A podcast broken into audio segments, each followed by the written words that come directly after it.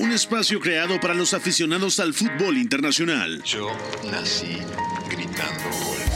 Un proyecto radiofónico informativo, analítico y reflexivo, No tengo nada de original. en el que un grupo de periodistas repasan la actualidad del fútbol en cada rincón del planeta. Todos los bebés se asoman al mundo gritando gol. Como todos, quise ser jugador de fútbol. He sido el peor pata de palo que se ha visto en los campitos de mi país. Arranca Catenacho W, la casa del fútbol internacional.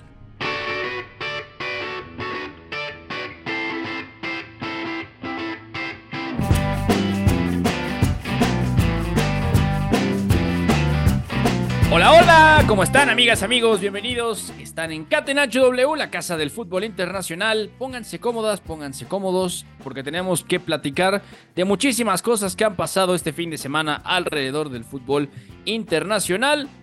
Sigue la Copa Africana de Naciones, sigue adelante este torneo continental, lo mismo que la Copa Asiática. Y atención porque sigue, sigue justamente el tiempo extra entre Senegal y Costa de Marfil sobre la hora la selección anfitriona ha empatado con penal de Frank Yannick que sí al minuto 86 y ha mandado a la larga después del gol que marcó muy temprano a Bib Diallo a pase de quien más, de Sadio Mané al minuto 4. Vamos a estar platicando de todo esto, vamos a hablar del FA Cup, vamos a hablar de este partido trascendental en la temporada y el futuro del Fútbol Club Barcelona, porque ha caído 3 a 5 ante el Villarreal y no solo eso, ha de bueno, la derrota ha llevado a Xavi Hernández a la dimisión. Así como lo escuchan, Xavi Hernández ha dimitido del Fútbol Club Barcelona hoy, pero va a seguir al final eh, de temporada o hasta el final de temporada al frente del equipo. Vamos a estar hablando de todo esto y mucho más. También hablaremos de lo intratable que está el Inter de Milán. Y en fin, vamos a repasar todo lo que ha pasado este fin de semana. Con Fo en la producción, con McLovin en los controles, quien les habla Beto González a nombre de Pepe del Bosque. Saludo con mucho gusto a todos en la mesa. Eugenio Tamés, ¿cómo estás, hermano? ¿Todo bien? ¿Qué tal, Beto? Te saludo con muchísimo gusto también a toda la gente que nos escucha el día de hoy.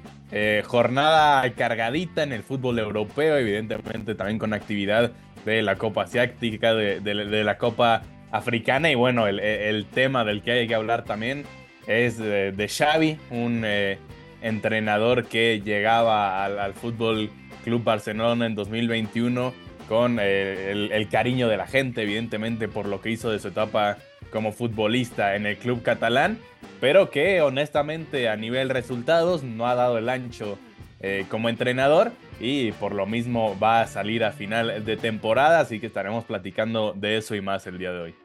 Así es, amigo. También saludo a Eduardo Zurita. Zuri, ¿cómo estás? Espero que todo muy bien. Te tocó estar en la transmisión con el abuelo Vázquez. El abuelo estaba, pero afónico ya después de ocho goles. Pobrecito, la verdad. Qué, qué, qué rifada estuvo esa narración.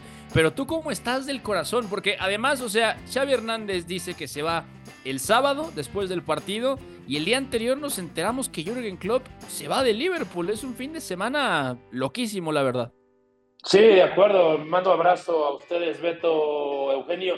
Eh, me pegó mucho más lo de Klopp el día viernes que lo de Xavi. Ambos técnicos anuncian que se van a final de temporada, sin embargo son con contextos totalmente diferentes, ¿no? Lo del sábado del Barcelona fue una exhibición, o más bien quedar exhibidos, porque Sí. Primero empiezan perdiendo el partido, luego hacen lo más difícil, llegar a la remontada y luego terminan recibiendo tres goles en cuestión de 10 minutos en, en el final del partido. Creo que ya a Xavi no le quedaba otra cosa que hacer. Habíamos, habíamos sido muy críticos justamente con sus conferencias de prensa. Bueno, pues en esta al menos decía dar un paso al costado, aunque a mí no me parece lo ideal ni para el equipo ni para el club en general, incluso para Xavi, que todavía se quede estos seis meses cuando bien pudo haber dimitido ya el mismo sábado.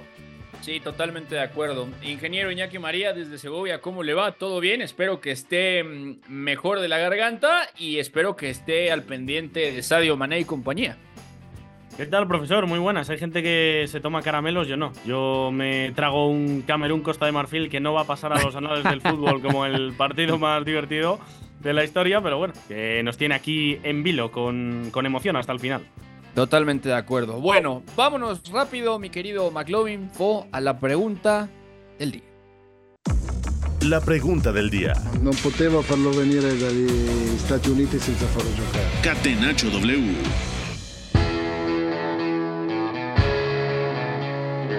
Como cada fin de semana, tenemos la pregunta del día para el lunes que dice así, ¿quién fue la figura del fin de semana en las principales ligas europeas? Eduardo Zurita, ¿qué nombre traes a la mesa de Catenacho W? Te vas a Inglaterra, te vas a España, te vas a Alemania, tienes algo en Italia, tienes algo en la Copa de Asia, en la Copa Africana. ¿Qué propones tú? Bueno, me voy a quedar esta vez con, con lo que ya veníamos platicando, con ese Barcelona-Villarreal. No es nadie del Barcelona, claramente, Claro. sino el noruego Alexander Sorloth. Eh, creo que era un partido especialmente difícil para él, porque tampoco es que, digamos, que esté en plenitud física para que a través de carrera eh, sacara ventajas, pero bueno, al final termina logrando eh, un gol y dos asistencias dentro de esos cinco que anotó el Villarreal. Y bueno, siendo clave, por ejemplo, en el primero, dando la asistencia, en los últimos minutos participando en dos de los tres goles. Entonces me parece que, aunque el partido y el equipo no le daba mucho, consiguió sacar agua de las piedras y para eso, eh, bueno, pues necesita ser muy buen jugador. Sí, totalmente de acuerdo. De hecho, Alexander Sorlot participa en tres de los cinco goles del submarino amarillo, asiste a Gerard Moreno.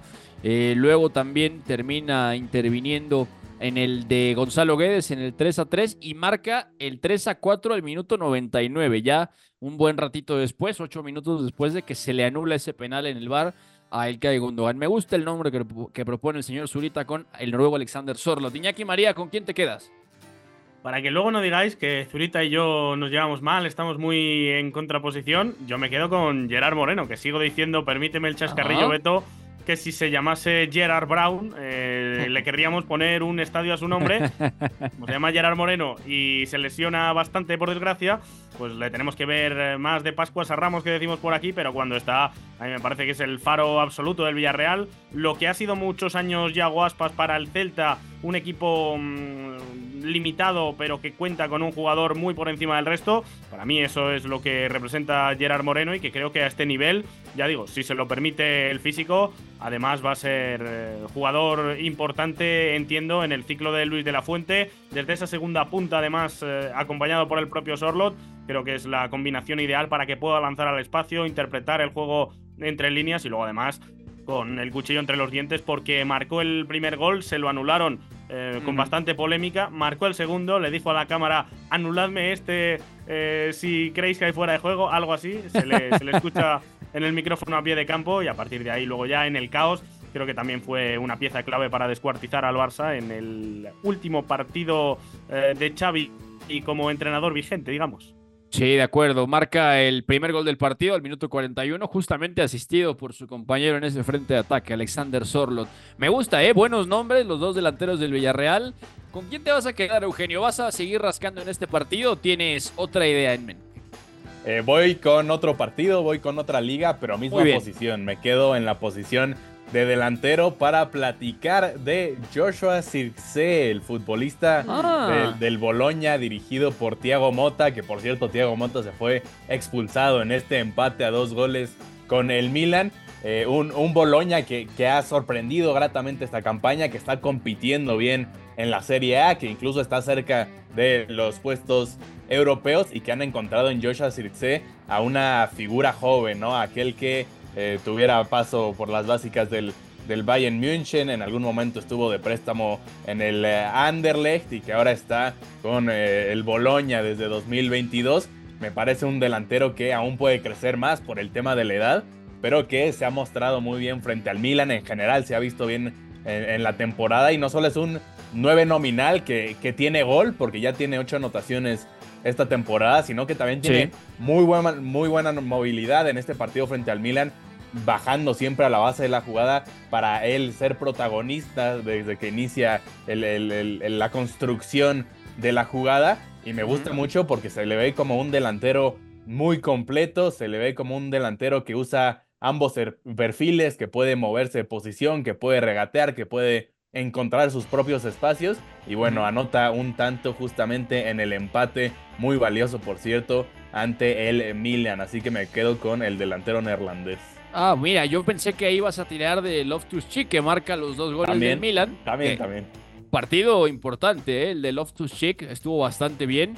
Pero lo de Joshua Zirkzee es, es bastante llamativo y, y ayuda muchísimo al Boloña a rascarle ese empate al Milan. Ojo al Boloña de Thiago Mota, ¿eh? ojo a este equipo. Me sorprende sinceramente, chicos, que nadie, nadie fuera por Denis Unda. ¿Ve? 5-2 el Stuttgart a Leipzig Cierto. y hat-trick del Angelito ex Brighton, que además, digo, no ha dejado un partido sensacional en, en términos generales con la pelota, pero tres goles y además participando muy bien en esa doble punta, en este caso con Jamie Lewelin, que hay que recordar que no está eh, Serú Girassi, la bestia goleadora de esta Bundesliga que está compitiendo ahí con Harry Kane. y Beto, el, el mismo. Fulkrug, ya pensando en la Bundesliga, tres goles también contra el Bochum. Ah, de, de acuerdo, de acuerdo. Niklas Fulkrug también le marca ahí el hat-trick, le da el repaso justamente al Bochum. 3 a 1 ha ganado el Dortmund y Niklas Fulkrug ha estado ahí. Que, que ojo, también Fulkrug cierra la cuenta de penal, ¿no? De y además sí, marca el primero también de penal. Entonces, de acuerdo, hat-trick, pero ahí está la, la jornada de Niklas Fulkrug, que también está para considerarse. Bueno, chicos, vamos a dejar aquí la pregunta del día y nosotros volamos hasta España porque se ha sacudido el mundo. Se va Xavi Hernández, ha ganado el Madrid, ha perdido el Barcelona y también ha ganado el Atlético de Madrid. La Liga, Pone el balón en bandeja de plata. ¡Gol! Marca el Atlético de Madrid. Sociedad ilimitada. Catenacho W.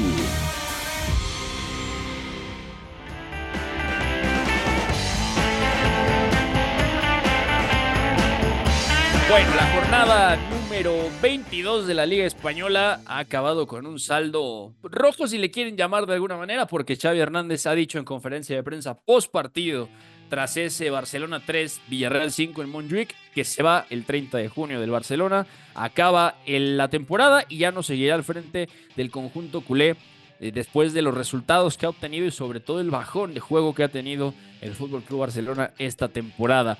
Antes de profundizar, ¿cómo ha quedado la jornada? Almería 0 a 3 contra el Alavés. Esto fue el viernes. El Rayo Vallecano sacó el empate a 0 en Anoeta ante la Real Sociedad. El Mallorca ha perdido en casa ante el Betis. Atención con esto. El Girona ha recuperado la cima de la Liga Española, 55 puntos, después de su triunfo ante el Celta en Balaídos. Cádiz y Athletic 0 a 0. Sevilla empate a 1 con Osasuna. Y el Getafe ha ganado 2 a 0 a Granada. Antes de entrar al tema Xavi, Iñaki María, el Real Madrid, ¿eh? el Real Madrid que le ha ganado 1 a 2 a Las Palmas. Eh, ha tenido que venir de atrás el equipo de Carlo Ancelotti. Empezó perdiendo en el partido, realmente al 53 con gol de Javier Muñoz. Vini Jr. pone el empate al 65 a pase de Camavinga. Y Orleán Chouameni marca, asistido por Tony Cross, el 1 a 2 definitivo al 84. Eh, Camavinga, titular de medio centro, Tony Cross como interior izquierdo, entró Dani Ceballos en la rotación y también, bueno, ya, ya recupera, digamos, Ancelotti todavía con más franqueza, a Vini Junior y a Rodrigo arriba, y ahora atención, porque justamente en, en la rotación que ha hecho Ancelotti ha tirado de Vinicius, de, de Vinicius y Rodri en punta, pero Brahim detrás de ellos dos, recordando que Jude Bellingham estaba suspendido. Efectivamente, primer partido que se pierde mm, eh, completo Jude Bellingham desde que está en el Real Madrid. Y ahí entró Brahim Díaz, que eh, para mí no estuvo a la altura del partido.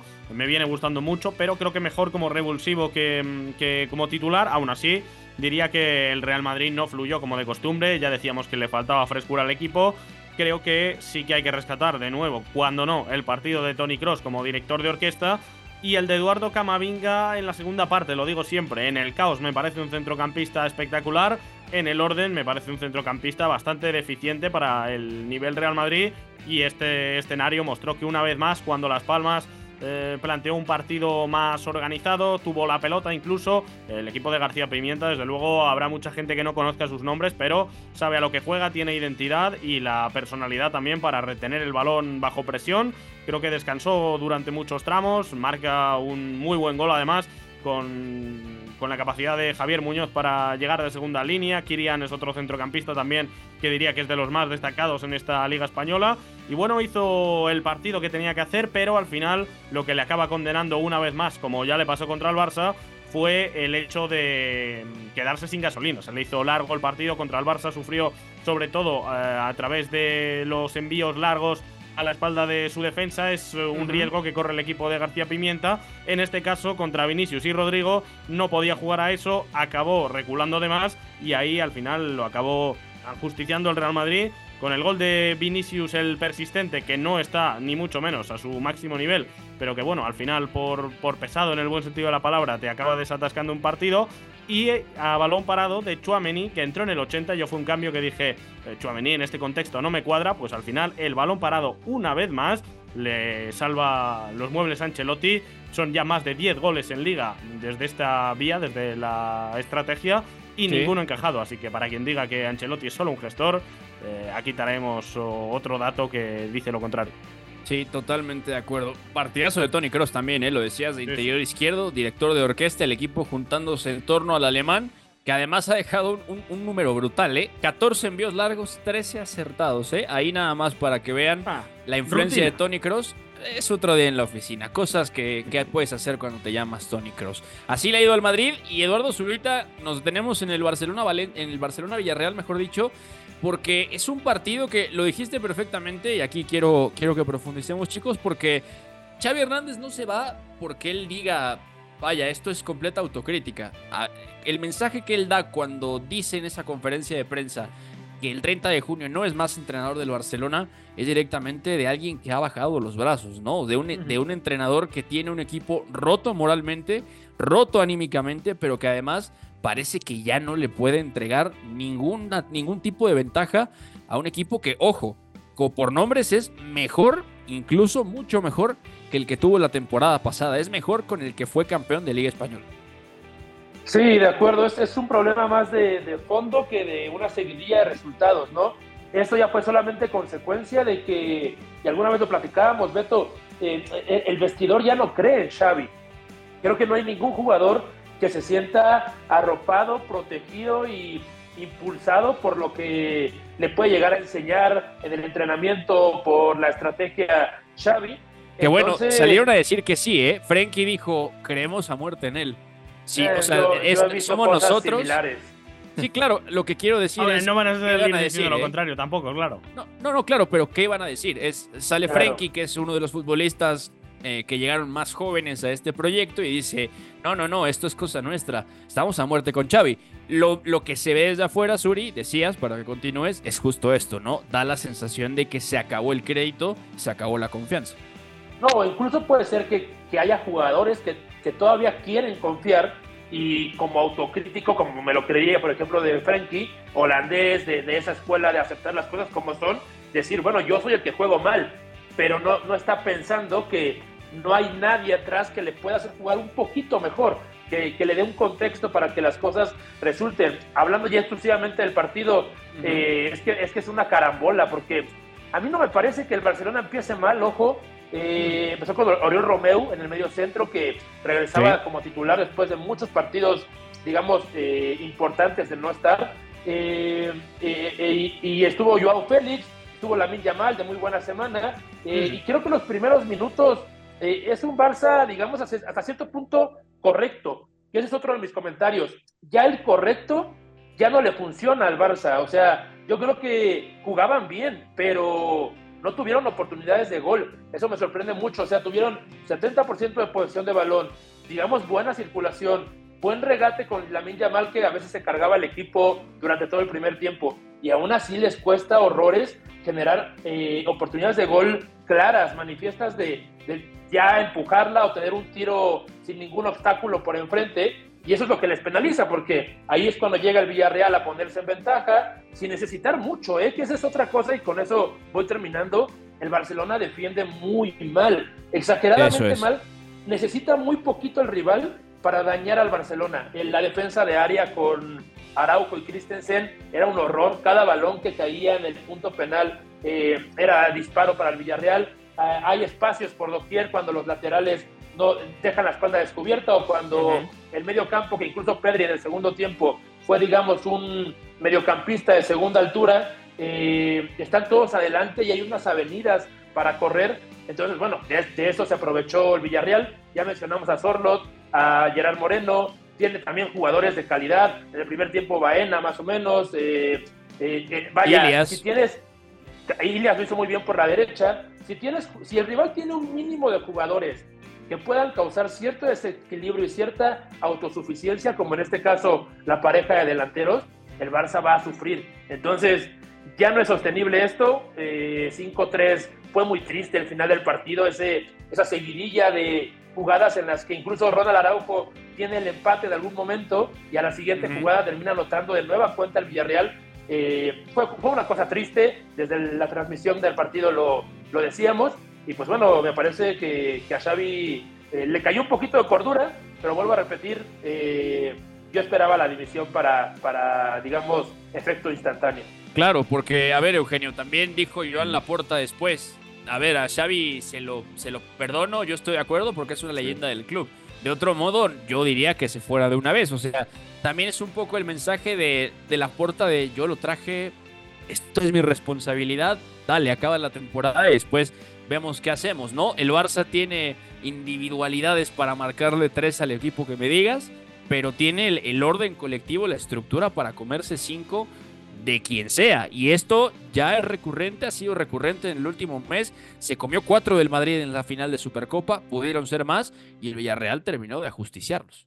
Yo no entiendo esa lógica de, de la porta, honestamente. Yo creo que eh, eh, el hecho de dejar a Xavi hasta final de temporada solo lo expone mucho más, porque ya sabes que no, no es el futuro de tu club, ya sabes que va a salir, que los aficionados ya no creen en él, que el equipo ya no cree en él, y solo lo estás exponiendo de aquí a final de temporada y tampoco te permites a ti mismo como equipo empezar un nuevo proyecto. Evidentemente es complicado siempre empezar un, proyecto a mitad de temporada, el, plantel tiene los problemas que tiene, ¿no? Las, las ausencias también han llegado a pesar, es decir, quien llegue tampoco es sencillo el, el, rol que va a tomar para levantar a este equipo de Barcelona, pero al menos empiezas a cimentar ciertas bases hacia el futuro y, poner cierta idea hacia el equipo de la siguiente campaña. Porque de aquí a final de temporada, con el entrenador que ya sabes que se va a ir, no van a pelear absolutamente nada. Dice Xavi en conferencia, bueno, nosotros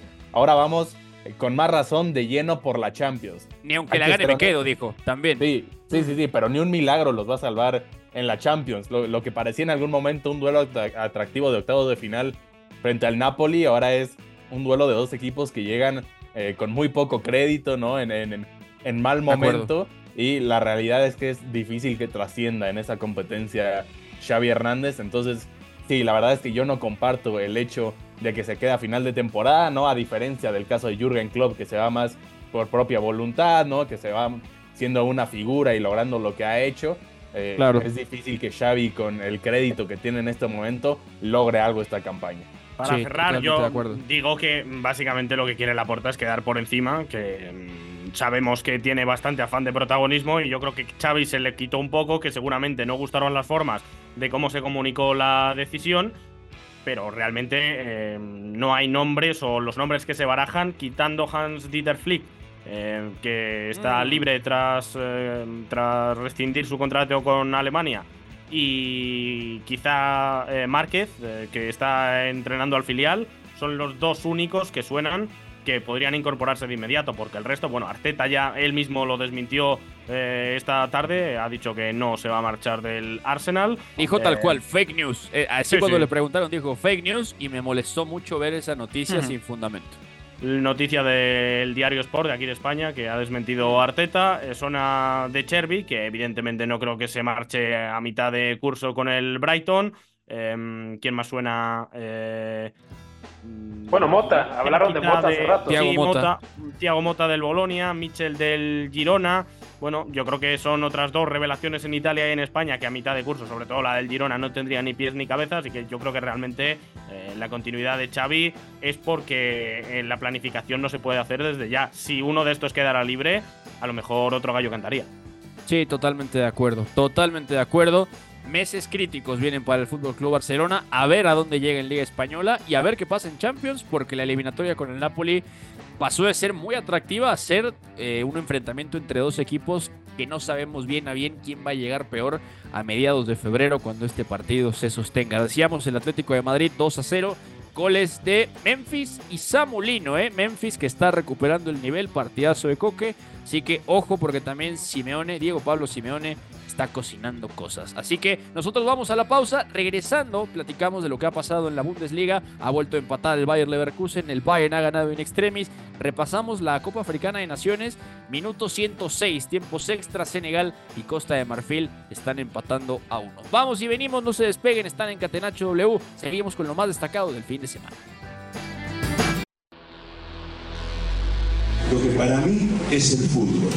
Éramos todos muy amigos, nos gustaba jugar juntos, la pasábamos bien reunidos, intentábamos hacerlo lo mejor posible, atacar mucho, mucho y luego recuperarla con la ilusión de volver a atacar. Hasta el juego bonito supo rendirse ante una estrategia invencible. Catenacho W, la casa del fútbol internacional.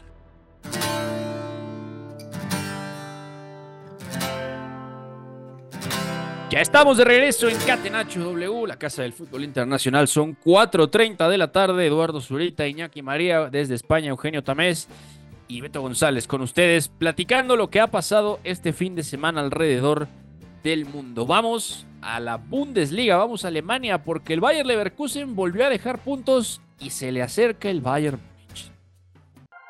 Томас Мюллер, человек, с которого сегодня началась победа. Bundesliga.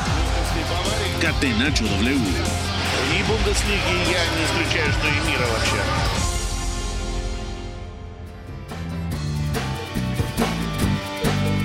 Jornada 19 de la Bundesliga 2023-2024. El Bayern Leverkusen ha empatado a cero con el Borussia Mönchengladbach en la Valle Arena, pero esto no, no es lo llamativo en sí. Lo llamativo, Iñaki, es que realmente el equipo de Xavi Alonso tendría que haber ganado el partido y tendría que haberlo ganado con margen. Fue una exhibición bastante, bastante buena. Eh, además, jugando con Robert Andrich de central, que esto ya ha pasado antes en el eje de esa línea Sí, sí. defensiva. Esto es producto de las bajas que tiene Xavi Alonso por Copa Africana, así que al capitán Andrich lo mete entre Hincapié y Stanisic. Parece que es una salida de estas lavolpianas que tanto nos gustan, pero realmente Andrich hacía de, central, ¿no? De, ese líbero, eh, deslizando a la espalda de Stanisic Hincapié. Gran partido de Granit Xhaka por delante junto a Nadim Amiri, Grimaldo y Frimpong titulares, Hoffman y Wirtz muy buenos partidos de ambos mediapuntos alemanes. Patrick Schick, que ha dejado también, me parece, eh, sensaciones bastante positivas, cuatro pases clave, pero se le negó el gol al, al Bayer Leverkusen, hay que decirlo como es. Se va 0 a 0 y una sensación amarga realmente porque pudo haberlo ganado, pudo haber marcado varios goles y no solo eso, sino que en el retrovisor trae al Bayern Múnich que le ha ganado y de verdad in, in extremis ha sido el triunfo de del Bayern Múnich ante el Augsburg de visita. Entonces, dos puntos que le duele al Bayern Leverkusen haber perdido este fin de semana. Sí, sobre todo porque deja de depender de sí mismo. Bueno, sigue dependiendo de sí mismo, mejor dicho, pero el Bayern también pasa a depender de sí mismo. Hay ese duelo directo en el cual, si ganan los de Baviera, eh, pasarían a ser ya primeros. Y bueno, el Bayer Leverkusen diríamos que oportunidad perdida porque no generó prácticamente nada. El Gladbach eh, de cara a puerta no tenía plea, además ese mm, delantero que tampoco es que sea un goleador al uso, pero a nivel de apoyo se aclara bastante los ataques. Es curioso lo del Gladbach porque es el mata gigantes de la Bundesliga, bestia negra del Bayern desde hace años. Hace un par de jornadas también le gana al Stuttgart eh, que llegaba como tercer clasificado. Ahora mismo va a visitar al Bayer Leverkusen invicto todavía y le saca un 0-0, además con lo complicado que es dejar tu portería cero contra los de Xavi Alonso. Y luego, sin embargo, el Gladbach contra equipos de media-baja tabla es cuando se deja remontar incluso en casa. Así que eso explica que no esté en puestos europeos. Aún así, diría que mm, paso adelante ha dado el Gladbach esta temporada después de vender muchos jugadores. La salida de Stinder, el capitán, el propio Hoffman. Sí, Bueno, sí. mm, Realmente se ha deshecho el equipo y el Bayer Leverkusen que ahora mismo estará el propio Xavi Alonso deseando que caiga eliminada la anfitriona Costa de Marfil para que vuelva Kosunu y mañana que caiga Burkina Faso ante Mali para que vuelva Tapsova. también en Montapsova, ese eje de la zaga que ya decías, está teniendo que improvisar porque le quedan tres centrales. Stanisic tampoco es que sea central al uso, es más lateral. Y al Ujú. final acaba metiendo a Andrés, que es un centrocampista. Sí, totalmente. De hecho, el arquero del Borussia Mönchengladbach, Moritz Nicolas, sale con nueve atajadas. O sea, es una, es una exhibición heroica del arquero. de los Potros, por cierto, dirigidos por el ex entrenador del Bayern Leverkusen, sí, sí. el chileno suizo Gerardo Seoane. También Aunque del también- otro lado, sí, También me parece, Beto, más, más allá de la buena actuación del arquero de Gladbach, también falta de contundencia en este partido del Bayer Leverkusen que siguen generando Sí. muchísimo, pero tuvieron claras de gol. Y hablo en específico del caso de Jeremy Frimpong, que hemos hablado muy bien de él en este programa, que ha tenido un eh, temporadón. Pero si algo le podemos recriminar en el partido de este sábado, fue que tuvo tres claras de gol y eh, decidió de manera terrible. Ni siquiera es que, que, que fueran fallas cercanas o, o algo por el estilo. Fueron eh, tres errores graves frente a la portería. Entonces, el Leverkusen generó y tuvo la ocasión de ganar.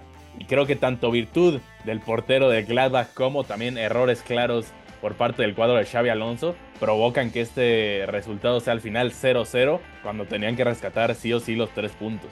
Ya Sí, oficial la llegada de de. Borja Iglesias al Bayer Leverkusen, Sí. cedido con opción de compra desde el Betis. Veremos si le da para paliar esa falta de mordiente en los últimos partidos. Ha vuelto Patrick Schick de la lesión, pero claro, o te marca doblete, hack trick el checo, o eh, se queda sin mojar, algo irregular en términos anotadores. Y el que no va a volver de la Copa Africana, bueno, ya ha vuelto, pero para tratarse de su lesión, que le va a tener fuera mm, más o menos hasta abril, o sea, casi lo que resta de temporada, es em, Boniface. Víctor Víctor Boniface, así que Víctor Boniface. evidentemente necesitaba una pieza ahí, aunque llega con muy poca confianza Borja Iglesias, yo diría que el perfil eh, se asemeja relativamente al nigeriano. Sí, totalmente de acuerdo. Y, y rápidamente para repasarlo, el Bayern Múnich ha ganado 2 a 3 en Augsburgo. Se fue 2 a 0 arriba al medio tiempo. Pavlovic y Davis habían marcado. Se fue lesionado Kingsley Coman y atención porque se ha hecho daño en la rodilla. Ha salido bastante mal el, el futbolista francés y no hay fecha de regreso. Se ha lastimado. Yo he leído que mínimo hasta abril también. Sí, de acuerdo. Afortunadamente no es eh, la rotura típica de cruzado. Sí. Eh, es menos grave, pero es una lesión grave que lo va a tener cerca de cinco meses fuera. Así que baja sensible para Thomas Tuchel. Davis marca el 2 a 0 al 50, ya al 5 de añadido del primer tiempo. Hermedin Demirovic marca el 1 a 2. Harry Kane, eh, con polémica de vara incluida, marca el 1 a 3 al 58. Y el, propio Demirovic justo marca el 94 el 2 a 3. El Bayern Múnich con experimentos un poco porque Pavlovic juega normal centro del campo, pero Rafa Guerreiro juega como lateral derecho, ¿eh? Atención, ya jugó de doble pivote, ya jugó de lateral izquierdo, ya tuvo que jugar de lateral derecho, ha debutado en partido completo Eric Dyer y además, bueno, Leroy Sané que sigue prolongando ese buen momento en la banda de la derecha con un buen también Yamal Musial. Así que ha ganado el Bayern 2 a 3. Resultados importantes, ¿eh? lo decíamos hace rato, el Stuttgart 5 a 2 al Arbe Leipzig. Un resultado demoledor con ese hat-trick de Denis Undav. Jamie Leveling también marcó. Enzo Miló abrió la marca del partido para el Stuttgart. Y Benjamin Jesko y Lois Openda han sido los anotadores por el Arbe Leipzig. Otros resultados también. El Dortmund 3 a 1 le ha ganado al Bochum. El Bremen ha ganado 3 a 1 al Freiburg. Hoffenheim y Heidenheim empataron a 1. Wolfsburg, Colonia también empate a 1. Y el Frankfurt 1 a 0. También historia esta, este fin de semana en la Bundesliga. Atención, porque hay que recordar que el entrenador croata del Unión Berlín, Nenad Bielica, estaba suspendido, se había, expulsado. Y por primera vez en la historia de la Bundesliga, una mujer ha dirigido un partido de primera división varonil. Marie-Louise Eta, su asistente, ha dirigido el partido y se le va a acreditar esa victoria. Atención, ¿eh? Al Unión Berlín que ha ganado 1 a 0 con gol de Benedikt Hollerbach. Esto ha pasado este fin de semana en la Bundesliga y nosotros saltamos de Alemania hasta Qatar porque hay que platicar rápidamente de lo que ha dejado la Copa Asiática. Copa. Iñaki María, la Copa Asiática está divertida, nos hemos encontrado partidos de muy buen nivel, el señor Zurita ha dicho que le gusta más la Copa Asiática, yo Hmm. pienso que está de mejor nivel, pero mira, ya, ya directamente... O- hoy me gustó más África, Beto, perdón. Hoy, hoy, Hoy, sí, de acuerdo. hoy. De acuerdo, pero los octavos ya tienen resultados interesantes. Eh, Australia 4 a 0 ha eliminado a Indonesia. Tayikistán, ojo, eh, Sebastián Alarcón, le mandamos un fuerte abrazo. Sonríe porque Tayikistán ha, ha echado a los Emiratos Árabes Unidos en penales a la selección de Paulo Bento. 5 a 3 ha ganado la selección de Tayikistán. Jordania echó 2 a 3 a Irak. Y además Qatar ha hecho la tarea, lo esperado, 2 a 1 ganándole a Palestina, que ya tiene un mérito tremendo haber entrado a los mejores del torneo, a estos octavos de final, considerando la situación crítica que atraviesa su país. Bueno, yo diría que precisamente hoy eh, podemos discutir lo de que en Asia ha habido mm, más emoción, no sé si mejor fútbol. La verdad que ya digo, el partido mm, eh, estrella de estos octavos en África no está siendo plato de buen gusto, eh, cerca de marcharse a los penaltis, este Senegal-Costa de Marfil. Y sin embargo, el Irak-Jordania ha sido una locura. Ha empezado ganando Jordania en la primera parte y en la segunda, a falta de poco más de 20 para el final, Irak ha marcado dos goles en un lapso de 10 minutos. Y cuando parecía que se lo iban a llevar los eh, iraquíes, en el tramo final, con dos goles en el descuento, ha terminado Jordania llevándose el gato al agua, por cierto, con un viejo conocido en el equipo de, Jordania, Musa Al-Tamari, de, para quien siga previas Europa League y equipos europeos, sabrá que es un mítico. Y bueno, diría que el partido más destacado, aunque mañana tenemos el plato estrella también, con ese mm, duelo que va a medir a, a Corea del Sur. Yo diría que una de las favoritas al título contra Arabia Saudí, dirigida ya por Mancini. Veremos si mm, eh, también alegre como fue su Italia, al menos en el principio del ciclo, o, si la vemos un poco más precavida como, como en el final. Que además, Uri, ese es el partidazo, ¿no? O sea, obviamente la gente quiere ver un poco a Australia, que es una de las selecciones que por, por calidad individual pues, está ahí arriba. Pero ese, ese duelo entre árabes y, surcoreanos, ojo, además Mancini contra Klinsmann, la nómina que tiene Corea del Sur, los nombres que nos llevamos del Mundial de Qatar 2022 con Arabia Saudita, con Hervé Renard, la verdad, la verdad es un partidazo y no, no está nada incómodo el horario, 10.30 de la mañana mañana, yo diría que hay que verlo, ¿no? Hay que engancharse. Sí, sí, lo recomendamos mucho, sobre todo porque, a ver, a mí Corea me había gustado mucho el primer partido, de hecho creo que eh, ofensivamente es yo creo que la segunda o quizá la primera incluso junto con Japón eh, en cuanto a, poder ofensivo eh, y lo demuestran sus goles, ¿no? Tres en el primero, dos en el segundo, tres en el tercero, pero defensivamente también son una lágrima. El último partido de fase de grupos contra Malasia hacían aguas por todos lados, el rival también les ataca corriendo muy fácil, así como ellos, es, es, es intercambio de golpes total, ¿no? Y a ver quién gana. Eh, Arabia tampoco ha mostrado su mejor versión. Entonces, a pesar de que hay futbolistas muy divertidos, no sé muy bien cómo va a estar el partido de mañana, pero creo que en determinado momento se puede llegar a abrir y también terminar con un marcador de, altas, como dirían los, los que les gusta meterle dinerito por ahí a las apuestas. Sí, diríamos que Japón, Japón, Costa de eh, Costa de Marfil, ya se me mezclan los países. Japón y Corea del Sur, las dos grandes favoritas. Japón perdió esa gran racha que traía, aún así, seis puntos. Ha pasado como primera de grupo. Corea del Sur le costó bastante más porque en ese partido que mencionaba Zuri contra Malasia estuvo durante muchos minutos como tercera. Se estaba metiendo porque se meten las cuatro mejores terceras, pero aún así tuvo que aparecer Kang Gildi, que marcó un golazo de falta, y Hyun Min Son cuando no, para terminar eh, empatando, si no recuerdo mal, a tres ese partido y hacer que mm, Corea del Sur pasase como segundo. Sí, totalmente de acuerdo. Mañana el menú de octavos de final de Copa Asiática, Uzbekistán, Tailandia, 5.30 de la mañana. Si quieren madrugar, adelante. Arabia, Corea del Sur, 10 de la mañana, partido estelar. Y el miércoles, Bahrein, Japón e Irán, Siria. Atención porque son dos partidos críticos. Japón tiene que ganar y además la selección de Siria del mítico Don Héctor Cooper va a enfrentar a una de las mejores selecciones asiáticas de los últimos años. Así Imagínate, Beto, decirle a tu novia, me voy a levantar para ver a Siria contra Irán. Eh, no, que, la despiertes y que, y que te encuentre viendo un Uzbekistán-Tailandia, yo creo que es suficiente para que te corten, ¿eh? la verdad. Pero bueno, sofá al día siguiente como mínimo. No, de acuerdo, esperemos que eso no le suceda. Por cierto, Costa de Marfil, Senegal 1 a 1 esperando la tanda de penales. Vamos a dejar aquí la Copa Asiática y vamos hasta Inglaterra porque hay que hablar de la FA Cup y el Liverpool ha jugado el primer partido en Anfield sabiendo que Jürgen Klopp se va a final de temporada. Premier League. Young for United. To over the line. And Manchester United have the lead at Vicarage Road. Catenacho W. FA Cup. Sigue la cuarta ronda de la Copa de Inglaterra que arrancó con ese Bournemouth Swansea 5 a 0 el pasado 25 de este mes y este fin de semana se han jugado partidos bastante interesantes. El Manchester United ha visitado Newport para jugar contra el Newport County. 2 a 4 han ganado los Red Devils. Un partido que se les ha salido de control, para ser muy honestos, que empezaron ganando muy pronto 2 a 0. Kobe Mainó al 13, Bruno Fernández al 7, gran jugada. Luego Brain Morris al 36 pone el 1 a 2. Eh, Will Evans eh, pone el 2 a 2 al 47. Anthony marca también de rebote al, al 68 el 2 a 3. Y Rasmus Hoylund también de rebote ha marcado al 94 el 2 a 4. Partido divertido el de Liverpool porque ha jugado contra el Norwich, un equipo carismático que nos ha gustado al paso de los años.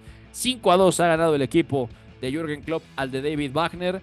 Eugenio, qué momento, ¿eh? Jürgen Klopp estaba con las lágrimas ahí saliendo porque la gente le dedica un tifo, le dedica un mural, le cantan obviamente You'll Never Walk Alone. Y es la sensación de que es, la primera vez estando en Anfield en, en casi nueve años que sabes que Jürgen Klopp en algún momento, ahora sí, ya no va a regresar. Y además es una buena victoria que ya los catapulta directamente a las fases decisivas del FA Cup. Bueno, es que es un eh, momento icónico y, bueno, es muy particular de Liverpool el, cantar el You'll Never Walk Alone previo al, partido. Ya después lo han imitado otros clubes por ahí.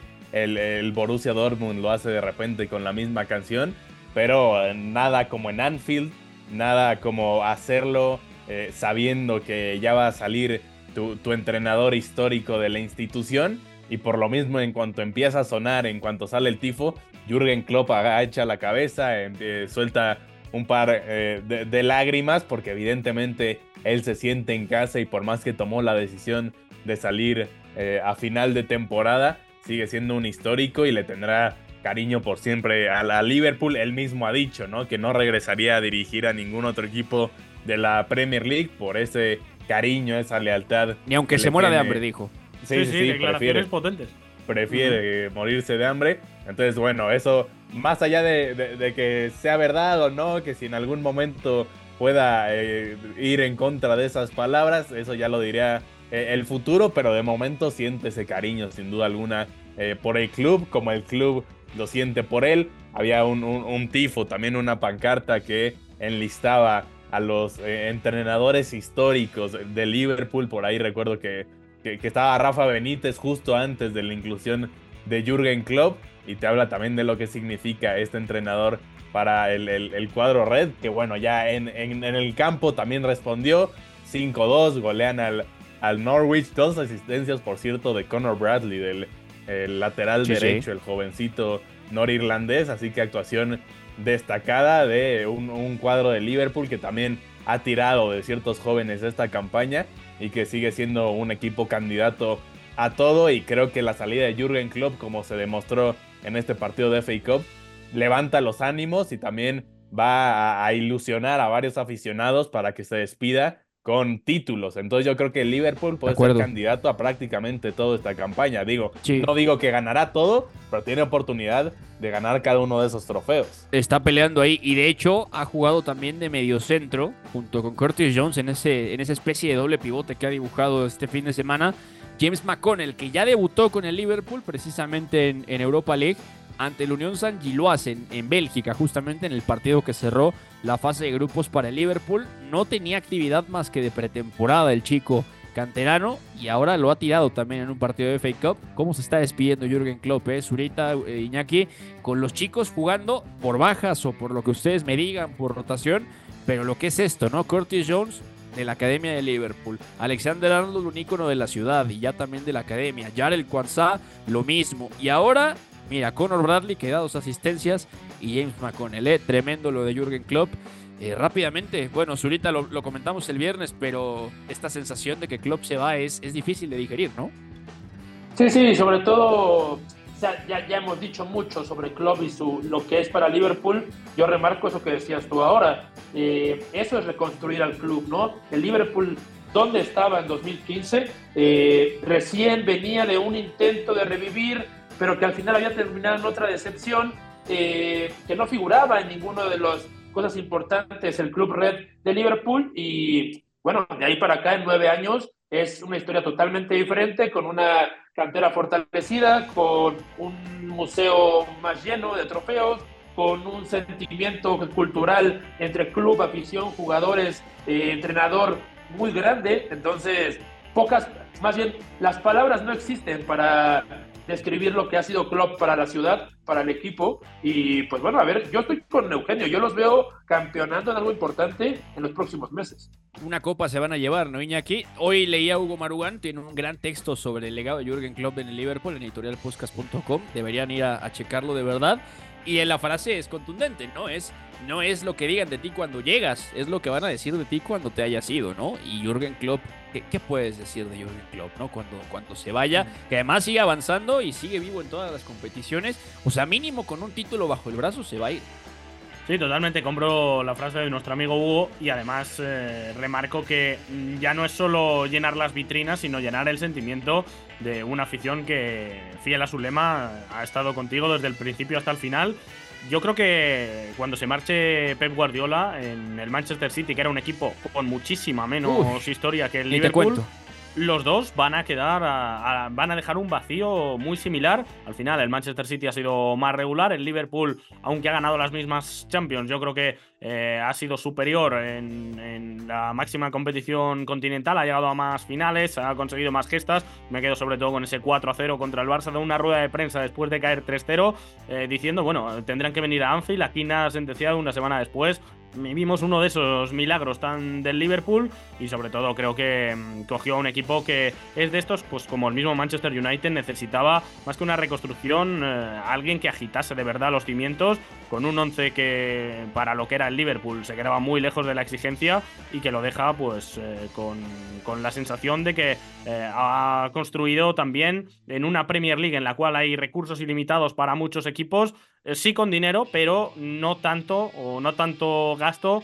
para hacer una plantilla en la cual ha habido muchos jugadores, los Firmino, el propio Salah, Mané, todos estos han llegado y han dado un salto en su carrera tremendo.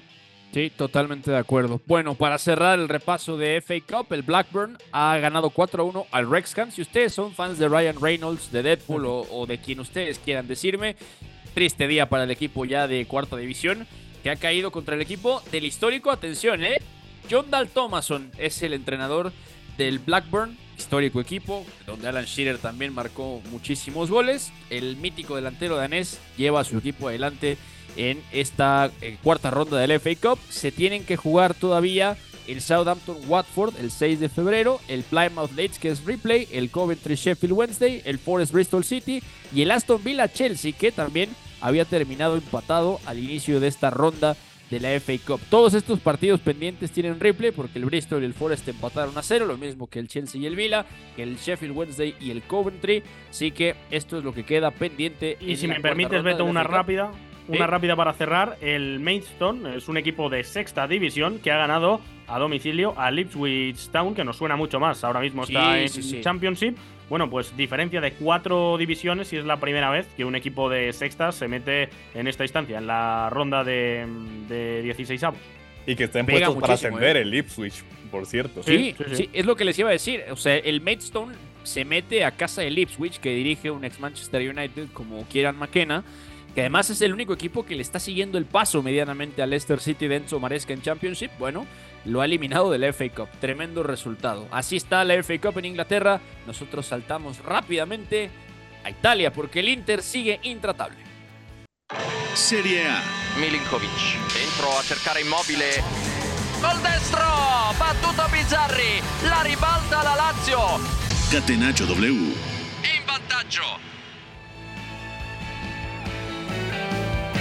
Se ha jugado la jornada 22 de la Serie A del calcio italiano que ha arrancado con el Cagliari cayendo en casa ante el Torino, Atalanta 2-0 al Udinese, la Juve dejó puntos y además acabó con un hombre menos ante el Empoli. Se ha ido expulsado Arcadius Milik muy temprano, al minuto 18. Hace rato Eugenio les contaba de la exhibición de Joshua Sirksi en el empate a 2 entre Milan y Boloña. El Genoa ha ganado 2 a 1 a Leche, además in extremis con golazo incluido de Mateo Retegui. Caleb Ekuban metió el 2 a 1 y con esto se fue el equipo de Gilardino al frente y ha ganado 2 a 1. Monza le ha ganado 1 a 0 al Sassuolo. Verona y Frosinone empataron a 1. Lazio Napoli, atención, 0 a 0. Pero el Inter, ahí, ahí, por la mínima, pero hasta intratable. Ha marcado Lautaro Martínez. Buen partido de Alessandro Bastoni. Ojo, eh, Cristian Aslani jugando como titular también, en el lugar donde siempre está eh, Hakan Chalanoglu. Así que el Inter ha ganado por la mínima en Florencia con gol de Lautaro Martínez al minuto 14, justamente a pase del albano Aslani, que está eh, enganchando minutos como titular en el medio centro. La jornada ha terminado con victoria de la Roma, ¿eh? la Roma de Daniele De Rossi sigue sumando puntos. Gol de Pablo Dybala, gol de Lorenzo Pellegrini, 1 a 2 al equipo de Pipo Inzaghi y Guillermo Ochoa. ¿Algo que destacar, Iñaki, esta jornada de la Liga Italiana? Bueno, sobre todo que mm, el Inter, eh, da igual si te arrolla o si tiene el partido cerrado, da la sensación de ser ahora mismo un equipo bastante constante. Viene crecido de la Supercopa, donde a mí me parece, eh, sobre todo en el partido de semis contra la Lazio, deja una exhibición y muestra que tiene mm, el eh, equipo mejor construido, más recursos en plantilla y más techo, yo diría. Pero esto lo va a tener que demostrar en el duelo directo, justamente la semana que viene, ante una Juventus que bueno, eh, quizá está más acostumbrada a ganar con lo justo, se queda con uno menos por la expulsión de Arkadiusz Milik muy prontito y acaba dejándose dos puntos en casa contra el Empoli, accidente importante, pero aún así yo diría que mm, los, son ya los dos únicos contendientes a acabar ganando una Serie A en la que, por cierto, el Milan, a la chita callando que decimos por aquí, está consolidadísima en esa tercera plaza, más cerca de la cabeza que de los puestos de Europa League, una una más de, de, Pioli, sacándose el conejo de la chistera. Una más de Pioli, totalmente de acuerdo. Ya nos tenemos que despedir, chicos. No nos ha dado tiempo de meter la Copa Africana porque Senegal está cayendo 2 a 3 con Costa de Marfil en la tanda de penales. Ya lo ha metido el tercero Amadou Bamba Dieng. Había fallado Musa Niakate el cobro de penal, así que siguen en los penales Senegal y Costa de Marfil en la Copa Africana de Naciones, donde ya esperan en cuartos Nigeria, Angola, el Congo y Guinea. Lo vamos a estar platicando en estos próximos días. Se acabó el tiempo, nos tenemos que despedir ya de este Catenacho W a nombre de Eduardo Zurita, Iñaki María, Eugenio Tamés, quien les habla, Beto González, a nombre de Pepe del Bosque, con Fue en la producción y McLovin en los controles. Nos escuchamos mañana aquí mismo. Chao. Hay una relación entre la práctica del cuerpo que se expresa en las manos y el cerebro, pero el fútbol ha suprimido esto. De modo que se trata fascinantemente de un ejercicio que nos devuelve en el tiempo a lo que fuimos en el origen, pero también una vez que nos aficionamos a este juego, nos regresa a la infancia, al niño que fuimos. Gracias por sintonizar Catenacho W. Entonces el fútbol es en ese sentido una maquinaria para regresar en el tiempo en un doble sentido. Por W Deportes, la frecuencia del fútbol internacional.